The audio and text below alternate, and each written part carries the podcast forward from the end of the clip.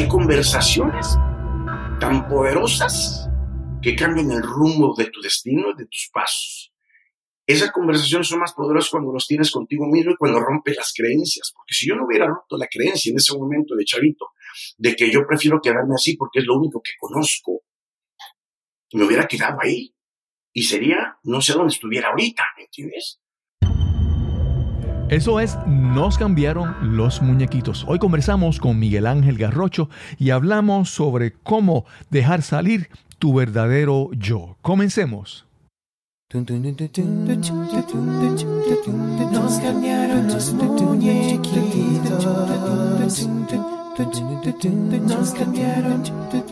Estás escuchando Nos cambiaron los muñequitos, ganador del premio Latin Podcast Award 2020 en la categoría de mejoramiento personal. Bienvenida, bienvenido a Nos cambiaron los muñequitos. Mi nombre es Cristóbal Colón y te doy las gracias por estar aquí en este episodio, el número 145.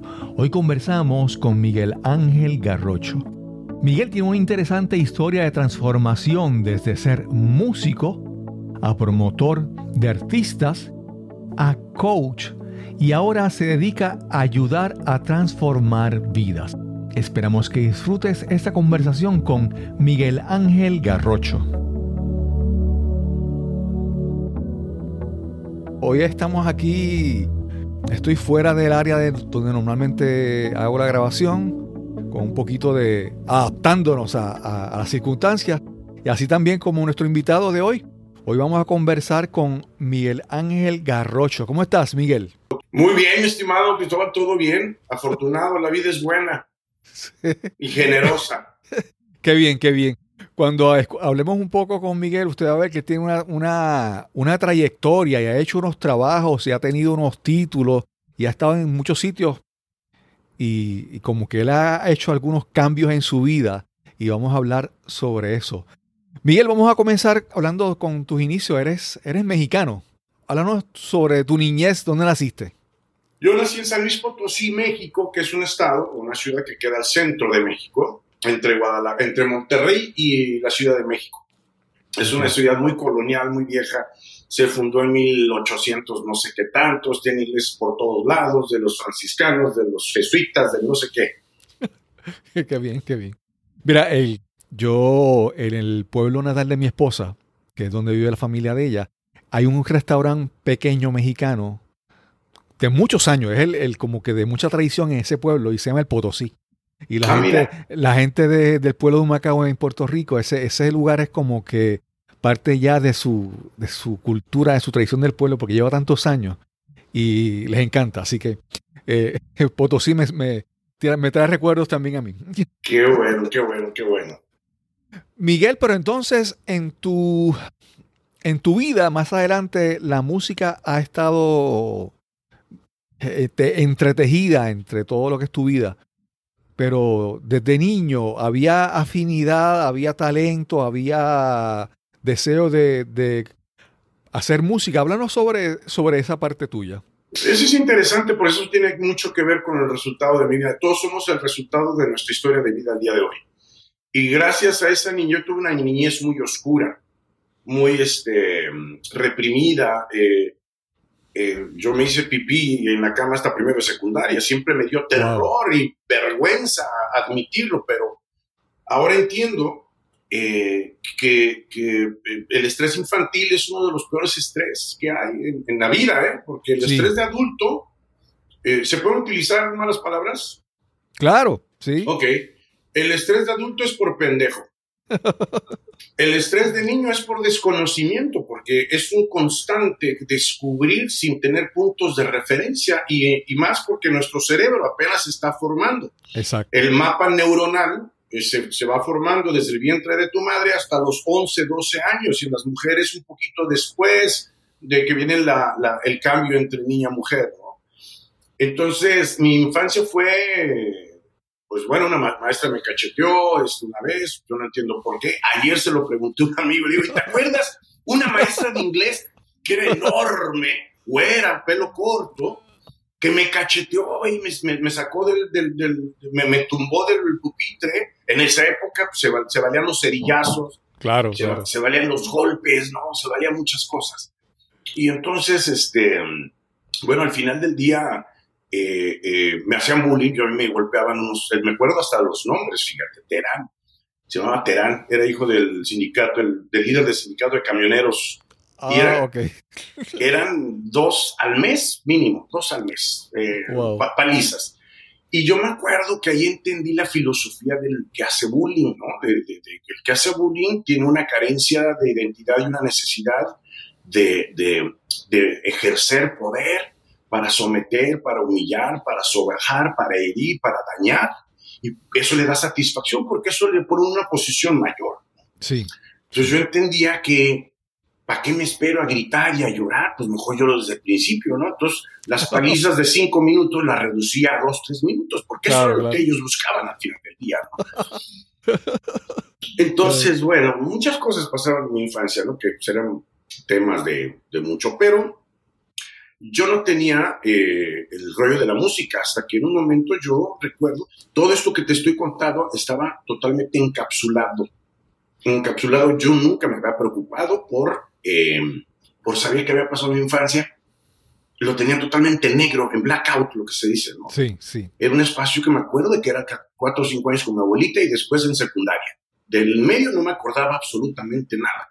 Wow. Hasta que llega la frase de todos somos el resultado de nuestra historia de vida.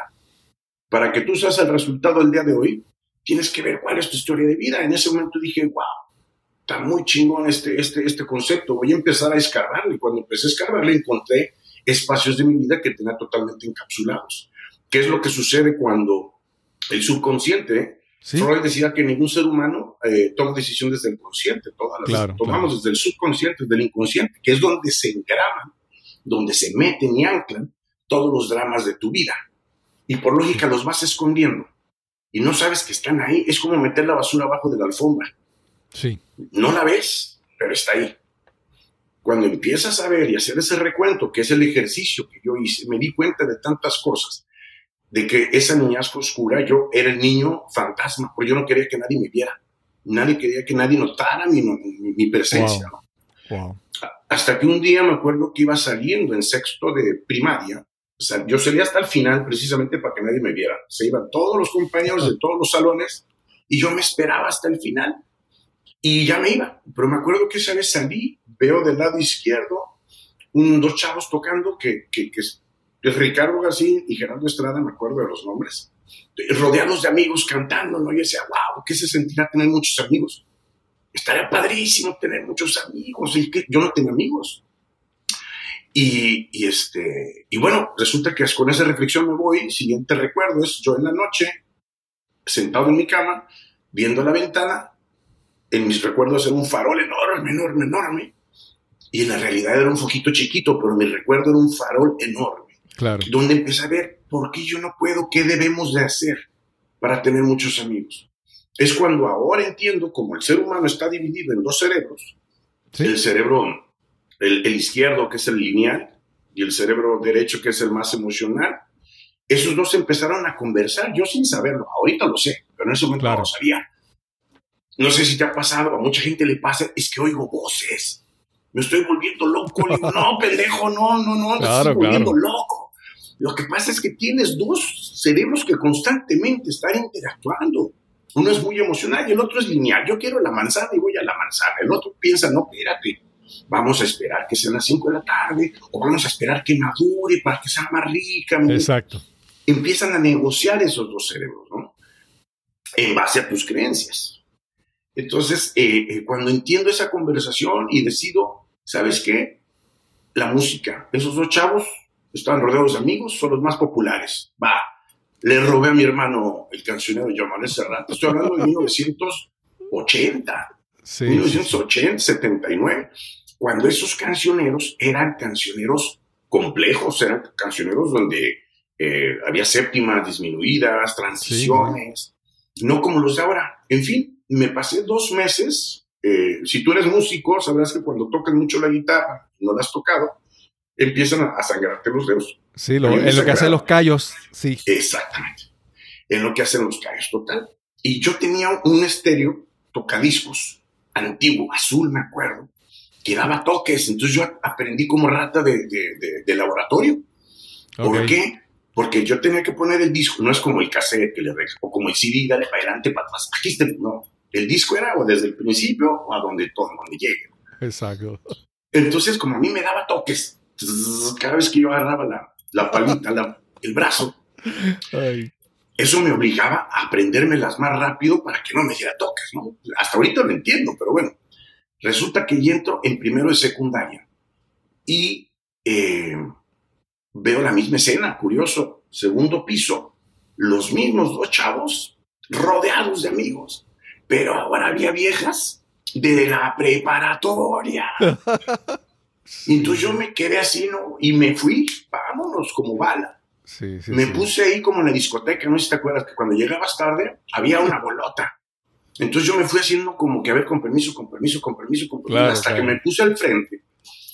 Y yo y mi gran boca, que fue un, un, parteaguas en mi vida, porque cuando termina, cuando estaban cantando la canción de Joan Manuel Serra, Cantares, todo pasa y todo queda, pero lo nuestro es pasar, pasar haciendo caminos. Es una canción maravillosa. Y justamente es de las canciones que yo había estudiado por dos, tres meses. Fíjate lo que es la maravilla del cosmos y del universo, ¿no? Entonces, cuando terminan de tocarla, porque ellos la tocaban como rondalla, ¿no? Que no está bien ni está mal, simplemente la tocaban como rondalla. Y cuando les digo, oye, Ricardo, pues está, ay, porque aparte todas las chavas güeras, yo a todas las veía guapas, ¿no? Y, y, y, todas, ay, qué lindos estos niños de primero de secundaria, qué maravilla, qué románticos. Entonces yo les empiezo a decir, oye, está mal tocar esa canción, Ricardo. Y yo me acuerdo que se voltea con una cara así de, no recuerdo que me haya dicho nada, pero lo que entendí de su lenguaje corporal. Sí, sí, sí. A ver, tócala tú, pedazo de imbécil. Ese es el lenguaje que yo entendí. Agarro la guitarra y empiezo con arpegio, con transiciones. Wow. Empiezo. Y de rabillo, sabes que el rabillo es, tú ves como 360. Yo detecté el rostro de él y de Estrada, del otro chavo, cómo se iba desdibujando y cómo iban como y yo ni terminé la canción, a la mitad se le entregué la guitarra y dije, así va la canción. A partir de ahí cambió mi vida. Dejé de ser, dejé de ser el niño solitario para ser eh, famoso y popular. Ahora sí tiene muchos amigos. Me dejé de hacer pipí en la cama porque la pipí en la cama era un reflejo de mi estrés infantil. de un estrés totalmente que estaba sumido. Mi padre, doctor, se compró todas las máquinas posibles para, para, para ver una chicharra que me compró que cuando hacía, hacía, hacía pipí se juntaban los dos polos y daba toques. Y entonces, pero bueno, yo las destruía todas, ¿no? En fin, ¿a qué voy con esto? Que hay momentos en la vida que cambian totalmente el rumbo. Hay conversaciones tan poderosas que cambian el rumbo de tu destino y de tus pasos. Esas conversaciones son más poderosas cuando los tienes contigo mismo y cuando rompes las creencias. Porque si yo no hubiera roto la creencia en ese momento de chavito, de que yo prefiero quedarme así porque es lo único que conozco, me hubiera quedado ahí. Y sería, no sé dónde estuviera ahorita, ¿me entiendes? Pero esa conversación que tuve conmigo mismo, ese cuestionarme el, no el por qué, sino para qué quiero tener muchos amigos. Me explico el por qué siempre te lleva para atrás, para el pasado, el para qué siempre te lleva al futuro y te abre posibilidades. Esa fue la primera gran conversación de mi vida. La segunda fue, eh, como te decía hace rato, cuando mm, fallece mi padre, yo me voy a despedirme de él. Yo tenía el gran terror. Yo por eso siempre en mis cápsulas o en mis sesiones hablo de que eh, lo único que pesa contra toda física, y te reto si eres físico, matemático, nuclear, te reto que me compruebes lo, lo contrario. El, peso es lo, el perdón es lo único que pesa en su ausencia y libera en su presencia. Una paradoja. Espérate, espérate, espérate. Eso, repítemelo porque esa frase está como para enmarcarla. El perdón es. El perdón es lo único que pesa en su ausencia y libera en su presencia. Wow. Palabras profundas, ¿sí? ¿Y verdad? Y es verdad. La ausencia del perdón pesa mucho. Claro, claro. Algo, algo que, que yo he descubierto del perdón es que muchas veces las personas, nosotros pensamos que el perdón es algo que damos, que regalamos, que es como que lo hacemos para la otra persona. Yo, yo te perdono o yo te doy, ¿verdad? Cuando realmente el perdón es para uno mismo. El, quien más se beneficia del perdón es uno mismo. el perdón tiene, tiene, tiene, como decía mi papá, para bailar se necesitan dos. Exacto. El perdón es un, es un ejercicio, es una acción que libera y te libera. Sí. Porque para, para que exista un perdón tiene que haber algo que tú percibiste como falta o como ofensa. Para eso se necesitan dos, o el universo y tú, o tú y otra persona, otra persona y tú, o tú y otras personas. ¿No? Entonces, al final, yo, la segunda gran conversación fue la que tuve yo con mi padre. Eh, yo tenía terror, el que había caído en estado vegetativo por cinco años. Los doctores decían que él podía durar cinco o seis años porque su cuerpo estaba muy fuerte. Entonces yo fui en noviembre 26, hice el viaje a México, a San Luis, exclusivamente a perdonarlo, fíjate, y a que me perdonara. Ese era mi objetivo principal. ¿Por qué? Porque él nunca me hizo nada. Él nunca me hizo nada. Fueron mis expectativas de lo que él debería haber hecho. Claro. Fueron mis expectativas de lo que no hizo o lo que hizo hacia mí las que me dolieron tanto tiempo. Pero él no me hizo nada. Toda acción del universo es una acción que viene siempre desde el amor. Todo tiene una intención positiva en la vida, por más doloroso que sea. Cuando ejerzo esto con mi padre, yo me libero y lo libero. Lo libero y me libero. Él fallece una semana después. Eh, yo estaba realmente suena raro, pero yo estaba feliz porque tuve la gran oportunidad de despedirme, de honrarlo, de agradecerle, pero principalmente de perdonarlo. Porque muchas veces las personas no se van o no nos vamos porque tenemos pendientes que no hemos arreglado todavía. Sí. Y por otro lado, nosotros nos aferramos a que el otro no se vaya. Porque tenemos pendientes, pero no tenemos, perdón la expresión, los huevos para verle a la cara a esa persona y a que sea tu, aunque sea tu papá o tu mamá, perdonarlo, porque piensas que le estás achacando, reclamando, y no es cierto. El perdón es una de las acciones más honestas, transparentes, puras y liberadoras del ser humano. Miguel, porque dices que no fue tanto lo que tu papá hizo, porque no encuentras que él hizo algo malo, sino simplemente que eran tus expectativas de lo que él debió haber hecho contigo. Lo que, lo que tú hubieras querido que él hiciera y no hizo. ¿Cuándo, cuándo, ¿Cuándo cambiaste de pensar que era él que había hecho algo mal hasta que te diste cuenta que eras tú lo que tú estabas esperando de esa relación? ¿Cuándo fue eso? ¿En esa conversación?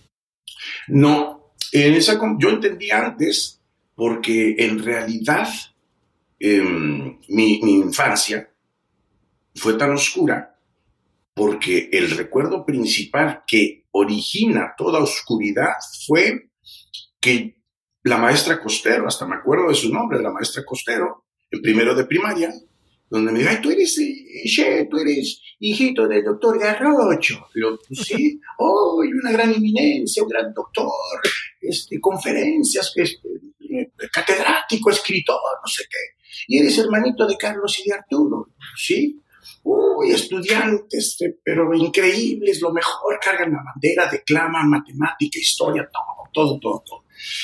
Y yo, pues nunca pude cumplir las expectativas que se plantearon sobre mí.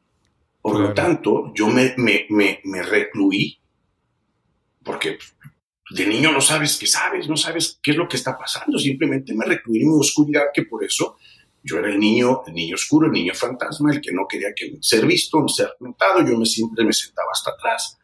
Y que eh, pues eso originó que, que mi estrés infantil, mi angustia infantil, el suicidio fue un, un pensamiento que cursó en mi mente, lo recuerdo perfectamente. Yo incluso hasta, hasta checaba, bueno, como en las películas, me cortaré las venas, este, eh, me tiraré del tercer piso, eh, ¿qué hago?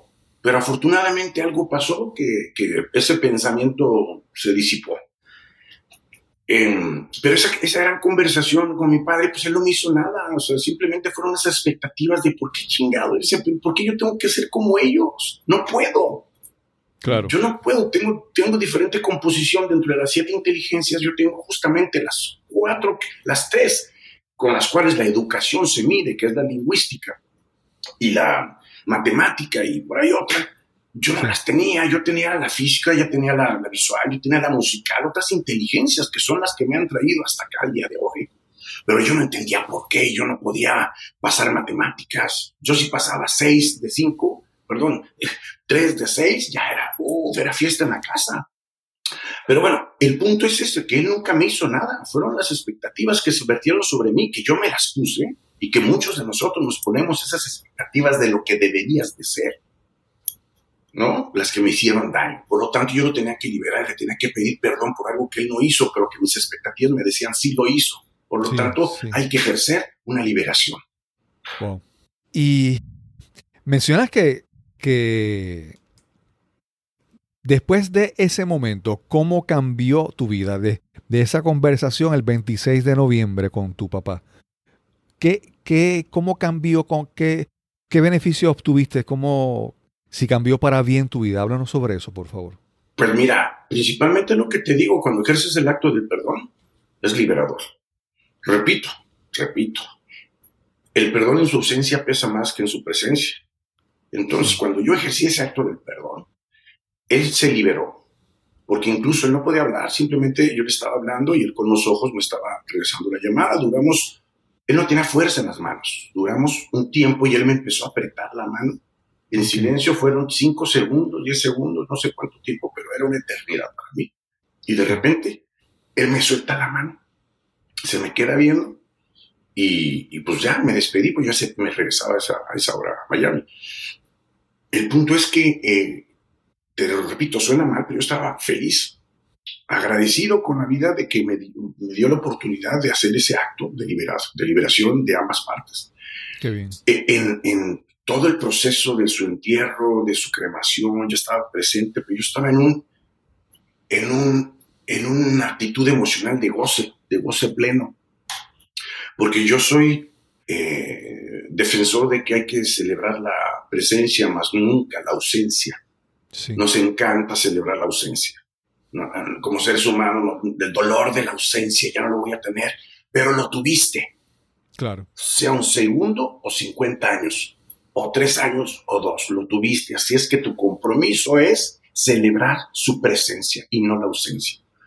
Por lo tanto, yo estaba celebrando su presencia. Y fue feliz para mí las misas. Llegó una amiga que no veía hace 40 años, fíjate. Hace 40 años no la veía. Y me va y me dice con la cara, porque así vamos todos, ¿no? Bueno, yo no, de ahorita ya no, pero antes sí con la cara de, uy, güey, lo siento mucho. Y le digo, pues quita esa cara y no lo sientas. ¿Por qué lo tienes que sentir? Oh, pues tu papá, que una finísima, pues sí, yo sabes que estoy feliz. Estoy feliz porque fue mi padre, porque me enseñó tantas cosas y porque conviví con él, aprendí, tuve la gran bendición de ser su hijo. Y estoy celebrando todos los 50 años que pasé con él.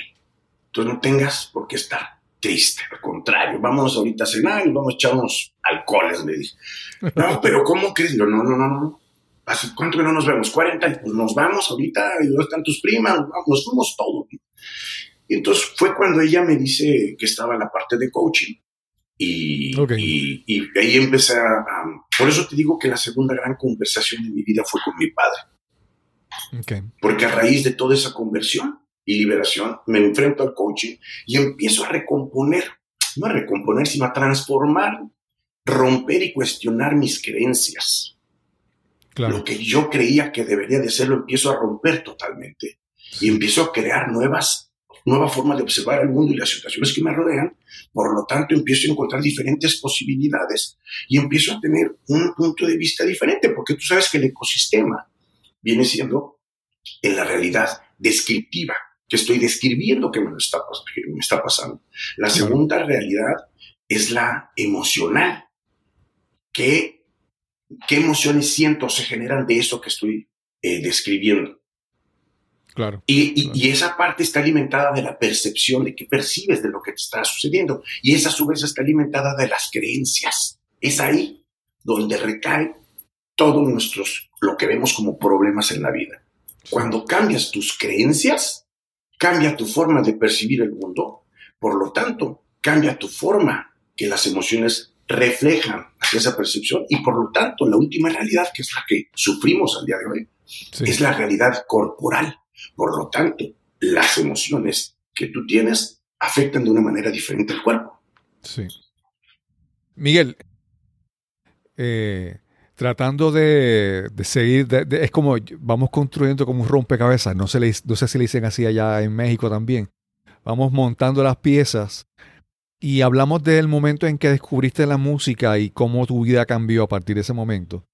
Y luego brincamos al coaching. Y para tratar de poner en contexto, quiero que repasemos un poco esa, esa etapa de cómo eh, conoces la música, pero quiero hablar de, de cuánto creciste y qué, porque hiciste una carrera de la música. Y quiero que me hables sobre eso para ponerlo en contexto a cuando descubres el coaching y haces esta, este, esta segunda conversación en tu vida que mm. trae unos cambios. Vamos a hablar sobre eso, por favor. Cuando te cuento que le digo a Ricardo que está mal tocada, que la toco y de repente me empiezan a juntar para el siguiente año escolar, yo ya era el que decidía, porque había concursos de la canción todo el año, había de composición, marista, de composición libre, de esto. Y competíamos, yo estaba en segundo secundaria, cuando ya escogía y decidía quién entraba. Yo toco la batería porque yo la sé tocar, y tú tocas la guitarra, y tú sí, tú no, tú sí, tú no, tú cantas, yo. Y yo aparte, yo compongo las canciones. O sea, yo ya, ya tenía muchos amigos, ¿no? Ya era conocido, era famoso, ya me empezaba a dejar el pelo largo, ya era rock and rollero. sí. Este, después de eso, pues grabé, grabé dos discos en la época en que el rock en español estaba prohibido en México. Estábamos, lo que, es, lo que era Sombrero Verde era lo que es ahora Maná, en ese entonces, en los ochentas. Ellos eran la banda del Bají, del, del Pacífico, mi grupo era la banda del centro y había Kenny la banda del no sé qué. Habíamos cuatro o cinco bandas de rock que nos conocíamos en los ochentas.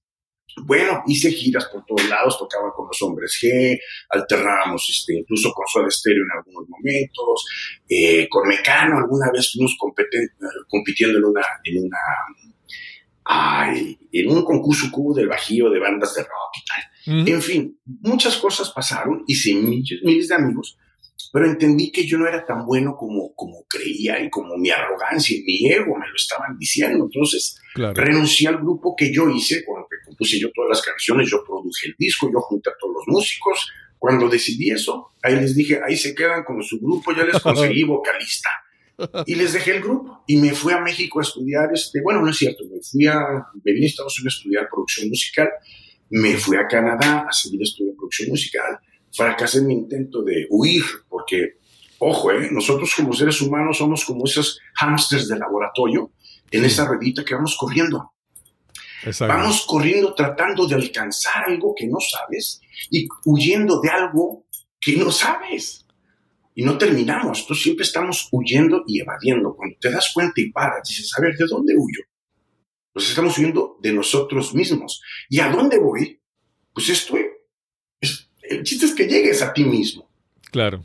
Porque aquí hay algo muy importante y creo que tiene mucho que ver con el estado de ánimo en el cual me encuentro, que es que la felicidad se rige en la distancia que tú le impongas a tu ser y a tu debería ser. A mayor distancia entre el ser y el debería ser, mayor infelicidad. A menor distancia entre tu ser y debería ser, mayor felicidad. ¿Por qué? Porque te estás acercando a lo que debería ser que eres tú. Cuando entendemos eso, dejamos de huir y dejamos de buscar. Qué bien. Que eso no es, no es una, una, reflexión de mediocridad ni de abandono, al contrario, de aceptación. Entonces, eh, bueno, hice toda esta carrera de música. Me contrataron en el 80 y, no, 91 en Milan Records, una compañía francesa. Después me contrató BMG, que ya no existe, eh, una transnacional importante. Después, bueno, ahí trabajé con muchos artistas nuevos. Después trabajé con Warner Music en el 97, que fue eh, Maná, mi primer proyecto, y con Sueños Líquidos y Vértigo de la Ley. Yo trabajaba esos dos proyectos al mismo tiempo, que fue una paliza.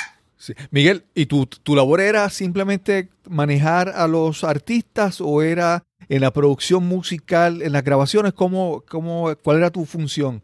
No, yo siempre, estuve en la parte de marketing, de mercadotecnia. Okay. Entonces a mí me entregaban el disco de Sueños Líquidos. ¿Qué vamos a hacer? Pues a inventarnos, ¿no? Son unas cositas que, que, den vueltas y que saquen el ojo y no sé qué. Y vamos a hacer esta gira, estos festivales de radio, vamos a hacer esta campaña de publicidad, vamos a comprar estos bar, vamos a hacer flyers, pues todas las cosas que se hacen en mercadotecnia.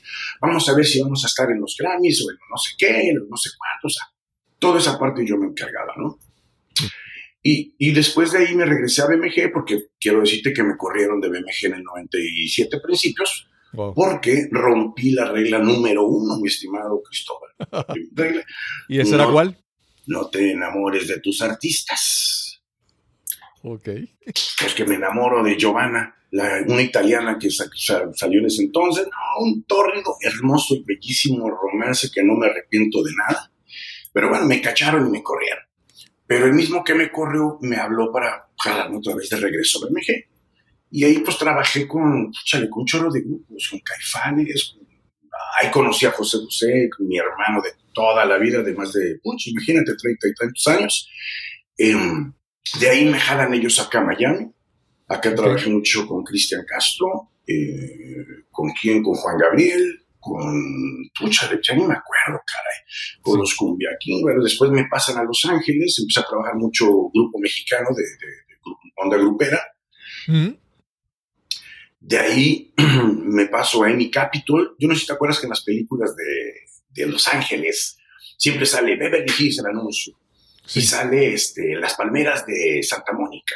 Y de repente sale un edificio redondo que es el icónico Capitol Building. Sí. Es patrimonio de la nación. Y yo tenía una oficina en el tercer piso. Okay. Entonces, este, de ahí me voy de independiente, trabajé con Alexander Pires mucho tiempo, con Adal Ramones, yo hice la primera gira de Adal Ramones en Estados Unidos, con muchos este, hosts, DJs de locales de Los Ángeles. Después caigo en bancarrota, mi hermano, en la crisis del 97. Perdí toda una casa preciosa, este, con alberca. Y no lo digo por presunción, lo digo nada más para, para medir. Sí, para como muchas veces, como muchas veces nos, nos medimos en base a lo que tenemos y no en base a lo que somos. Sí.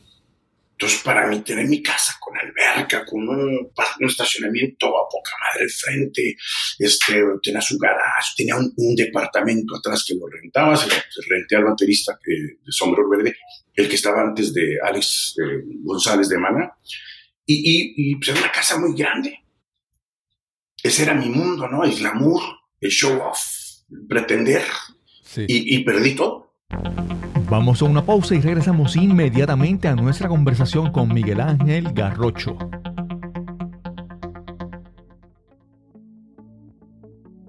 Me atrevo a apostar que has estado muchas veces en esta situación. Imagínala, por favor. Estás en una presentación o conferencia y a solo minutos de comenzar agarras tu teléfono móvil y te sumerges en las redes sociales para distraerte o para matar el aburrimiento. Y puede que el tema sea importante, que sea valioso, pero el presentador no puede capturar tu atención, no logra que te intereses en su mensaje. ¿Te ha ocurrido? O peor aún, ¿ha pasado algo similar cuando eres tú el que estás presentando? Mientras hablas, ves con frustración cómo pierdes poco a poco el interés de tu audiencia. Y es que no es suficiente el valor o la importancia de tu información si el mensaje no viene acompañado de entusiasmo, pasión y con las técnicas de comunicación más efectivas. Para tener el éxito que sueñas, necesitas las herramientas apropiadas para educar, persuadir e inspirar a tu audiencia. Si quieres comunicar y conectar realmente, necesitas descubrir tu mensaje, optimizarlo y presentarlo con autoridad y autenticidad. Quiero ayudarte a encontrar ese mensaje emblemático que te eleve sobre tus colegas o sobre tu competencia. Quiero que descubras tu voz, que te conviertas en ese conferenciante en ese orador influyente que imaginas y anhelas ser. Para más información visita el enlace speaknow.live. Repito, speaknow.live. O si deseas, puedes escribirme al correo electrónico info arroba cristobalcolón.net. Info arroba cristobalcolón.net. Ese puede ser el primer paso a cambiar tu vida, a lograr la vida que tanto anhelas. Sí, ya estamos de vuelta a nuestra conversación con Miguel Ángel Garrocho. Miguel, antes de continuar con lo de la, lo de la quiebra, ese, esa transición de que tú eras el líder, ¿verdad? Y hablaste de tu ego y estar al frente, de ser músico y de tocar. Ahora de repente a, este rol que no eres el protagonista, eres el que apoya al protagonista. ¿Se te hizo fácil esa transición? ¿Lo manejaste bien? ¿Había satisfacción en lo que estabas haciendo? Esa es una pregunta y la voy a ligar con una pregunta que me hicieron aquí en la Universidad de, de Miami, donde hicieron una, una, conferencia donde estaban varios estudiantes, eso fue a finales del año pasado, y se trataba todo del éxito. El éxito, ¿no? Eh, y cuando me invitan, porque muchas veces confunden a los motivadores con los, con los coaches. Yo no soy un motivador. No me, no me interesa ser un motivador. Me gusta más bien ser un incomodador, si, si lo puedo decir así. me gusta incomodar, mover, retarte, eh, hacerte sufrir y llorar, porque cuando el dolor y sufrimiento, el dolor que es físico y el sufrimiento es emocional. Cuando estos dos polos se juntan, quiere decir que llegamos a la costra mal sanada que no te ha dejado de vivir toda la vida. Claro, claro. Ese es mi rollo. Y para eso tenemos que gestionar las emociones de una forma brutal, ruda, directa y frontal. Entonces el punto es que me decían, oye, para ti, ¿qué es el éxito? Oye, que tuviste con Maná y que no sé qué. Hemos visto fotos tuyas eh, en el Staples Center de Los Ángeles, que ellos tienen el récord. Maná tiene el récord en Los Ángeles, se lo rompió los Rolling Stones, a, Taylor Swift, a YouTube, le, rompió todos los récords. Y en esa, en esa les entregamos unos discos de platino, de platino, triple platino, 20 mil platino, maná, pues la banda de rock más importante, ¿no? Imagínate yo el escenario subiéndome, hablándole a Maná, mis cuates de cuando éramos rolleros de los ochentas, frente a 20 mil personas rugiendo, ¡guau! Entonces, me decía que en ese momento esto es lo más grande que me ha pasado, este soy yo, cabrón. Pero cuando me hacen la pregunta, le dije, mira, tienes razón, sí es algo muy padre, muy bonito, le digo, pero yo no cambio la sonrisa y el suspiro de uno de mis clientes cuando terminamos de trabajar. Que es una sonrisa liberadora. Me di cuenta, me di cuenta de algo. Esa sonrisa te dice que el cliente se dio cuenta de algo que no le estaba dejando vivir. Ese suspiro es de, por fin, ya sé dónde está la, piedra del zapato que no encontraba. Le digo, yo no cambio esa sonrisa y ese suspiro por ese momento que tú me dices que fue grande y fue bonito, pero nada más para que te imagines, para mí eso es el éxito, el poder ayudar al otro a trascender y cruzar el puente. Qué bien. Entonces pues, se me queda viendo así como diciendo, no, pues no me gustó la respuesta. Le digo, pues yo te lo dije, no te gustó la respuesta, pero me estás preguntando, pues mi obligación contestar. Entonces, es a lo que voy. Yo me veía mi éxito, respondiendo a tu pregunta, mi éxito por años, por años yo lo veía en los demás. Lo veía en los números unos. Yo tengo, afortunadamente, aún el récord de mayores números de haber hecho, porque yo manejo radio también nacional en Estados Unidos y Puerto Rico. Yo eh, tengo el récord de mayores, creo que tengo siete números unos de Maná. Wow. El anterior tenía seis, eh, que, es, que era Ángel Kaminsky pero a mí me tocaron siete. Entonces tengo ese récord, pero yo me veía en ese número uno, era mi identidad. En esos grandes conciertos yo tenía estacionamiento privado atrás de los conciertos. Eh, ya sea Alejandro, Alejandro Sanz, Laura Pausini, Miguel Bosé, Maná, eh, Cristian Castro, este, José José, Juan Gabriel, este, la estrella Pepe Aguilar. Yo estuve organizando la estrella de Hollywood de Pepe Aguilar, de, de José José, de mi hermanito de Juan Gabriel. En los Latin Grammys tenía mi, mi, mi ¿cómo se llama? Mi, esa cosa. Sí, tu, tu credencial. Mi credencial para entrar por todos lados. Yo salía, y entraba por la alfombra roja, me pasaba por las partes de atrás. Nadie me decía que no, como a muchos de los ejecutivos disqueros, ¿no? Claro, claro.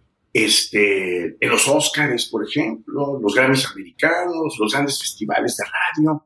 Pues yo entraba por atrás y pues nadie me decía nada. Es más, le agarré una fobia a ir a conciertos porque ya no me gustaba hacer fila. No me gustaba andar saliendo así. Y no, la fregada, pues yo entro por atrás. Incluso hay conciertos todavía aquí en Miami, como conozco a todos los de la puerta, de atrás, pues, salgo a fumar, ya me conocen. Entro y nada más digo a un morenito, un, afroamericano, le digo, ¿cómo está la chica? Pásale, pásale, pásale por aquí. Entonces me dejan a otros conciertos que no te van a que ver. Claro, claro. Pero a lo que te voy con esto es que ese era mi mundo, ese era mi vida, ese era mi éxito.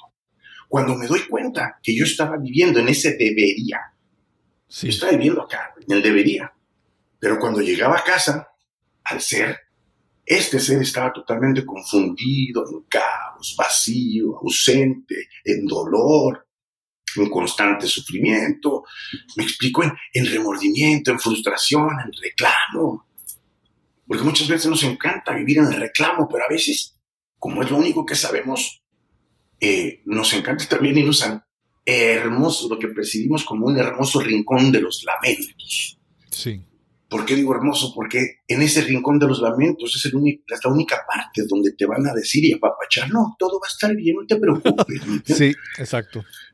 Entonces, al final del día, cuando pasa todo esto de mi padre, que todo se junta, todo ese caos y esa falta de ser horrible, se junta lo de mi padre, empiezo con lo del coaching, transformo todo, que cuando termino de hacer, empiezo a pensar que, ya lo que estoy haciendo no es que no me guste, es que ya no es lo que percibo. Okay. Y, me tardé a hacer varias certificaciones hasta que decidí, decidí dejar, dejar pues, 27 años de compañías disqueras en el 2018 eh, tuvimos una situación con mis jefes, yo ya estaba, yo ya era incómodo, yo ya, ya, ya, era muy incómodo para mis jefes, yo ya reclamaba por todo. O sea, no es que reclamaba, es que dejaba de callarme cosas que muchas veces cuando queremos mantener el trabajo callamos. Sí. Pero no, yo las decía, oye, ¿por qué esto no? Esto no lo veo así. Cuando es yeser, lo que usted diga, no, sí, señor, ¿cómo no? Sí. Vaya, vamos para allá. Vaya, vamos para allá. Y dejé de hacer eso. Y decía, pero ¿por qué para allá? Es que mejor es para acá, porque yo creo que... Entonces, fui muy incómodo, llegamos a un acuerdo en el 2018 y hasta el 2019 me dejaron ir porque encontraron el reemplazo, ¿no? Y, a partir de entonces, justamente, yo hablaba con mi socio, eh, porque aparte ahorita estamos haciendo una compañía de management de artistas, y eh, hablaba con, le dije, desde que, desde que renuncié, ha sido el año más hermoso de mi vida, porque aparte varios amigos me hablaban, me estás marihuana, ¿por qué renunciaste? Si ya estabas ahí, estabas en los Latin Grammys, te días en la tele, al lado de Miguel Bosé y al lado de los pequeños, sí, sí, sí, sí, sí, pero todo eso ya no me llena, ya no me llena, ya no me siento yo. Claro, claro. Entonces, este, te repito, la vida no puede ser tan maravillosa. Yo empecé a hacer conferencias saliendo de en el mayo, el primero de mayo mi cumpleaños, porque para esto cuando negociamos mi salida yo les dije, el último día de trabajo de 27 años de, compañías de discos lo quiero como regalo de cumpleaños. Así que va a ser el primero de mayo, mi cumpleaños. Me llevé mi cámara desde la mañana a la oficina en Warner, entrevistando a todos, todos así con la cara, no, estoy feliz, no ponga cara de puchero, me quites cara de puchero, estoy feliz y grabé todo. Tengo grabado dos horas de despedidas, estoy llorando. Wow. Ya, no, no es para tanto, ¿no? no digo, o sea, al contrario, deben estar agradecidos que pudimos conversar, que pudimos trabajar juntos y crear cosas. Hay para todos, hay nuevo, hay nuevo paso, ¿no? Pero el, chiste es tener la decisión y, y pues, corazón de aventurero, ¿no? Claro. Miguel, yo me he reído muchísimo esta conversación contigo y a veces digo, pero yo me estoy riendo de algo que él está diciendo que no es, que no es eh, jocoso, eh, son situaciones fuertes. Pero es que yo creo que aparte de, e, eres un gran contador de historias y eres una, tienes esa, esa habilidad que realmente me disfruto, me disfruto tu historia, ¿verdad? Y ahora quiero entrar un poquito más en esta parte del coaching. Hablaste sobre momentos donde tú solo, tú tuviste unas conversaciones donde te hiciste unas preguntas y de eso se trata el coaching. El coaching no es tanto motivar ni ser el porrista ni el cheerleader de alguien, El, el coach es el que hace las preguntas precisas para que tú tomes decisiones, descubras cosas en ti y hagas, tomes acción. Y entonces veo que hay muchos momentos en tu vida donde tú mismo tuviste que hacer ese proceso, ¿verdad?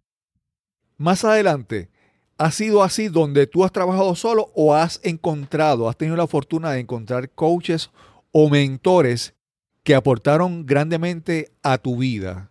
Háblanos sobre eso, por favor. Totalmente, desde la primera este, certificación que tuve, eh, esa, frase de Tony, una coach este, de México muy, a mí que le agradezco esa frase porque esa fue la que rompió todo, que es la que te digo, la de que todos somos el resultado de nuestra historia de vida. ¿Cuál es tu historia?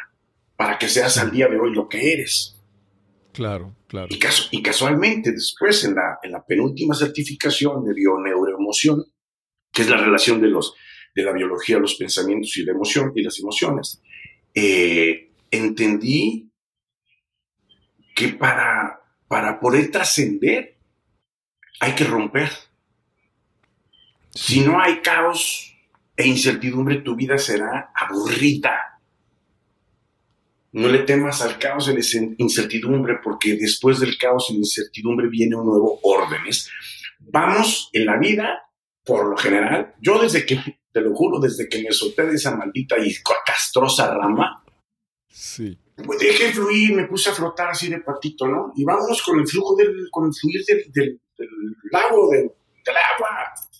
Me han pasado cosas maravillosas, mira, tan maravillosas, que las 15 conferencias que tenía en marzo se me cancelaron por la pandemia.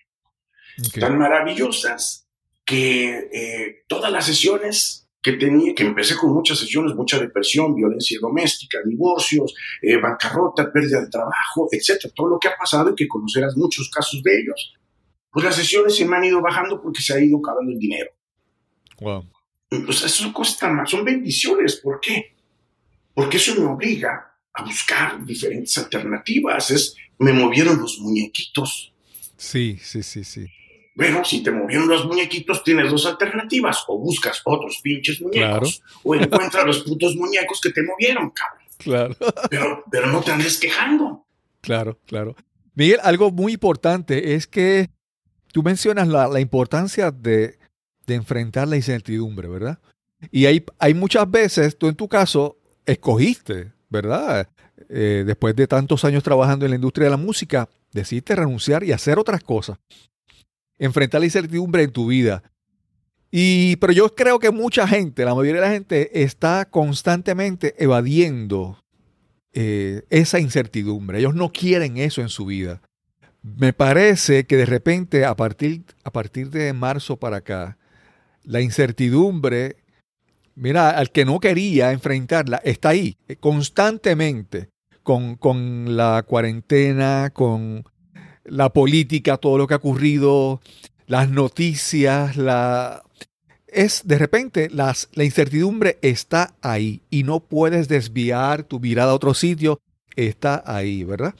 Y entonces, ¿cómo le, ¿qué tú le puedes recomendar a las personas que están ahora, que, no, que toda su vida han, evitado eh, enfrentarse a esa incertidumbre, que ahora de repente la tienen que hacer obligatoriamente? ¿Qué, qué, ¿Cómo tú te haces amigo de esa incertidumbre aún en este momento que es impuesto para ti casi a, la fuerza? Pues que bien lo has dicho tú, la vida es una incertidumbre. O sea, tú no tienes garantizado que te vas a despertar mañana, ¿eh? Sí. Tú no tienes garantizado que yo a mis hijos, yo ya les dije, mi hijo tiene 12 años, mi hija tiene 14 años, hace 3 años los senté y les dije, a ver, chavos, eh, yo me puedo morir mañana, ¿eh? Yo ya no puedo verlos, a lo mejor, yo ya no nos vemos jamás. Entonces ellos me quedaron viendo y dicen, ¿por qué dices eso? No estoy diciendo que me voy a morir. Me dice, puedo. Claro. Puedo morirme. Así como tú, como tú, como tu mamá, como tus abuelos, como los primos, como los que ves en la televisión, como todo el ser humano. De hecho, la muerte es la gran culminación de la vida. Si hay realización de vida, se llama muerte. Por lo tanto, cuando entiendas que tú te puedes ir en cualquier segundo, esos segundos de vida serán los más valiosos de tu existencia, porque de segundos se componen los minutos, de minutos, horas, días, años. Por lo tanto, hay que dejar de estarse preocupando del pinche futuro inexistente. Ese no existe. Esa es una ilusión creada por el hombre. El futuro no, no existe. Porque fíjate, también es otra que me la saqué de la manga. El pasado, el pasado termina donde el futuro comienza, ¿eh? Es así, pasado termina donde el futuro comienza. Esta línea tan delgada que hay en medio se llama presente, se llama ahora. Y vivimos asfixiados así entre el pasado y el futuro, cabrón. Y ahí vamos sofocados, sofocados. Cuando aceptas que el pasado ya no existe y que el futuro tampoco, estos no existen, ya no existen haces tan amplio tu ahora, tu hoy, tu momento, tus, tus segundos los convertirás en ciclos. Por lo tanto, aprender, primero a desaprender, importante, aprender a desprender, es importante, aprender a aceptar, es importante, aprender a amar, es importante, pero siempre desde, desde el agradecimiento y jamás desde el reclamo. Cuando intentamos cuando comprendamos el agradecer plenamente todo lo bueno, lo malo, lo mediocre, todo lo que te pase en la vida, entenderás que entonces estás en vida. Si tú solo respiras, que solo vives. Si disfrutas la respiración, estás viviendo. Por lo tanto, dejemos de estar perdiendo la pinche vida en el pasado doloroso y castroso y en un futuro sofocante e inexistente. Eso es lo, yo creo que esa es la maravilla de, de la felicidad. ¿no? Sí, sí, sí. Me parece, cuando estabas hablando hace un momento sobre lo que debería ser y lo que realmente soy, que esa distancia, mientras más, más esa distancia, más infelicidad y mientras más, más cercano está, más felices somos. Y ese punto medio es el presente, ¿verdad? Es estar ahí realmente en, en ese punto que es lo demás o ya pasó o, o no ha pasado todavía, pero es estar, estar ahí. Miguel, eh, ha sido, esta conversación ha sido, ¿cómo te digo? Ha sido muy buena, pero ha sido como que, oye, yo quiero seguir hablando mucho más porque hay, tanto material, hay tanta, hay tanta eh, cosas buenas que él puede decir. Pero eh, no podemos estar mucho, mucho más tiempo aquí. Quiero preguntarte, si alguien quiere saber un poco más de ti, ¿dónde te pueden conseguir? ¿Tienes tu página web? o tienes alguna actividad o algo que estés realizando, algún proyecto en los próximos, próximos semanas, meses. Háblanos sobre eso, por favor. Bueno, tengo mi página internet que es www.elgarrocho.com, El Garrocho. Okay. Y en Instagram como El Garrocho, en Instagram, en Facebook Miguel Garrocho o El Garrocho. Por cualquiera de los dos me pueden encontrar. De hecho, en mi página podrán ver que tengo una, pues no es una promoción, me gusta llamarlo así, sino estoy dando la primera sesión gratis, no por otra cosa, sino porque todos tenemos una gran misión de vida. Y si no hay dinero en la calle, pues sabes que no hay bronca, ¿eh? Yo estoy dando, no sabes qué cantidad de sesiones gratis. Y no me importa, no me importa, porque en el buen dar está el buen recibir.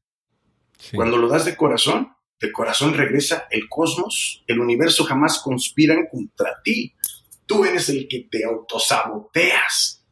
El universo te las pone. Y si tú vibras en una frecuencia donde empatas con unas frecuencias agradables, ondas profundas y suaves, pues no estás más que atrayendo otras frecuencias, ondas profundas y suaves. Si tú eres de las personas que vibras picudo, incisivo, ¿sí te ha pasado? Eso que dicen, qué mala vibra tiene este carro. Pues sí, porque vibra así, con odio, con rencor, con frustración. El debería, el debería. Y precisamente tienen ese odio y frustración porque quieren controlarlo todo, quieren controlar ese debería. Debería tener la casa y no la tengo. Debería tener el carro y no lo tengo. Debería tener el salario y no lo tengo. Debería tener el trabajo que quiero y no lo tengo y están en frustración constante, amargados totalmente en su vida. ¿no? Sí, sí, sí. Me, recuerdo a, un, a un, amigo mexicano que él habló en un momento sobre la, una frase que se usa mucho en México, que, que el, hubiera no existe también, ¿verdad? Que cuando a veces miramos también al pasado y lo que hubiera sido, imaginamos y, pensamos en lo que pudo haber sido y realmente eso, eso es una, frase El hubiera existe en, en términos divertidos. Claro, claro. No en Claro. términos reales, es decir, te puedes estar en una plática, oye, ¿qué pasaría si hubiéramos hecho esto? Por el grupo de rock que tenía, ¿no? Ah, Claro. pues sí hubiera pasado, pero es como para divertirse, crear escenarios ficticios, pero no escenarios de vida. Claro, claro. No- no Y a veces también, claro. y a veces también para simplemente repasar el pasado y tratar de buscar lecciones. Pero tampoco es para quedarse demasiado tiempo ahí pegado, anclado a ese pasado, haciéndose las preguntas, eso de las preguntas que son poderosas. ¿Y por qué no fue así? ¿Y por qué no fue así? ¿Y por, verdad? Eh, Entonces es cómo soltamos un poco eso. Exacto, y eso es parte de- de la acción del perdón. Perdonar no significa olvidar. Perdonar no significa aventar la basura de lo que hablamos abajo de la alfombra. Claro. La basura se queda ahí. ¿eh? Muchas veces perdonamos nada más para ya, ya, ya, me bronca, te perdono, te perdono. Pero realmente no estamos aceptando que algo ha pasado y que hay que aceptarlo. Yo en mis, en mis, en mis, eh, sesiones siempre les digo dos cosas. Les digo, mira, yo no soy convencional, ¿eh? No es que yo sea, ves, ando de todo. así soy. Y tengo mis tratas con pelo largo. O sea, si buscas aquí un tipo serio, ceremonioso, cuéntame tus problemas. ¿Qué quieres? ¿Cómo quieres que te ayude? Le digo, ¿sabes qué? Estás en el lugar equivocado. O sea, yo tengo un lenguaje mal hablado. Yo Claro. eh, igual me los llevo o a la playa, o me los llevo a la alberca, o me los llevo al penthouse a platicar, ¿no? Es muy impredecible. Y le digo, que te vas a divertir un chingo, te vas a divertir un chingo. Pero si te digo de que voy a ser muy jodido, voy a ser muy jodido, vas a tener ese dolor y sufrimiento y vas a llorar mucho. ¿Por Claro. qué? Porque la analogía que les hago es que todos nosotros como seres humanos venimos llenos de costras mal sanadas, esas costras que mueves tantito, se revientan y sueltan pus y duele. ¿Qué pasa cuando, por ejemplo, tienes una, cos- una costra mal sanada aquí, no? Haces Ujú. esto y ¡pum! se revienta. Automáticamente regresas a una posición de comodidad porque ahí no duele. Exacto. ¿Qué, qué es lo que exacto. pasa emocionalmente? Algo sucede, se rompe la costra, suelta pus, duele y el subconsciente acciona. Qué bien, qué bien. De qué lo que bien. se trata es, les digo, vamos a hacer un hermoso viaje en tu vida hacia el lugar exacto donde se te hizo esa herida que no ha sanado el día de hoy. La analogía es el hilo de Ariadna. Vamos a encontrar al Minotauro y nos lo vamos a chingar. Es la única forma, es la única forma de liberarte. Claro, claro. ¿Sí te sabes esa analogía del hilo de Ariadna? No, no recuerdo ahora. Es una mitología griega. Es maravillosa, que también se les cuento mucho a, a mis este, eh, clientes, ¿no? Que es para que entiendan cuál va a ser el proceso. Porque al final todo, o el 99%, me molesta decir todo, nada, siempre, nunca, pero el 99% tiene que ver con papá y mamá. El hilo de Ariadna es, eh, en la mitología griega había un reino donde eh, habían perdido una guerra con otro reino y que eh, el compromiso era que cada año tenían que llevar a los más jóvenes y a las más jóvenes a esa isla para que se los comiera el minotauro. Entonces el príncipe le dice al papá, oye, espérate, pues, ¿cómo? No, hijos, que perdimos la guerra, entonces nuestro compromiso es que cada año, en esta época, mandamos 10 chavos y 10 chavos para que se los trague el mendigo minotauro, ¿no?